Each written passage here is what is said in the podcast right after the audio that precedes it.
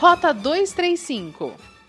Eu queria que a lista mais comentada em grupos de WhatsApp de gramado fosse fake. Na relação dos beneficiados pelo auxílio emergencial de 600 reais do governo federal, estão pessoas que não precisam, ou então são seres que se apresentam de forma diferente do que são na vida real. Meninos e meninas, eu vi. Tem empresário que colocou negócios no nome dos filhos e da mulher para se livrar de um processo e por isso não possui bens e rendas. Tem mulher conhecida, presença constante em eventos requintados da cidade. Tem mulher jovem, vistosa, moradora de condomínio de luxo e que recentemente colocou silicone nos seios. Tem homem de 60 anos que vive de aluguéis de edifício em prédio bem localizado em Gramado. Tem jovem herdeiro de ampla e valorizada área de terras, filho de família tradicional. E por aí vai a lista. A todos estes e outros que não precisam do auxílio do governo, fica um recado singelo. Ponham a mão na consciência e pensem naqueles que realmente estão passando dificuldades, inclusive para se alimentar.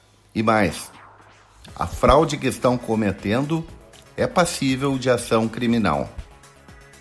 O Hospital de Caridade de Canela está apto a receber casos de média complexidade de Covid-19.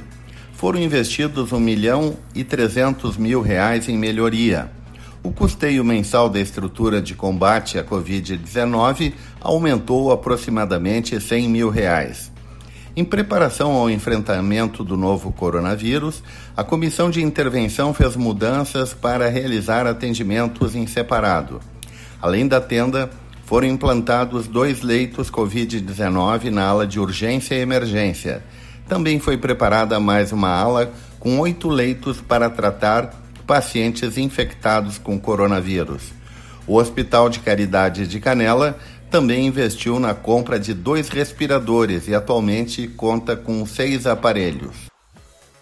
Ainda na área hospitalar. Já está em funcionamento desde ontem oito leitos temporários de UTI no Hospital Arcanjo São Miguel, em Gramado, exclusivo para o enfrentamento da pandemia de coronavírus. Os novos leitos foram autorizados pelo Ministério da Saúde e a habilitação ocorre excepcionalmente pelo prazo de 90 dias, podendo ser prorrogada.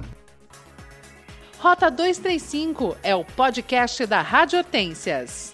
Acompanhe no site radiohortências.com ou siga no Spotify Rota 235.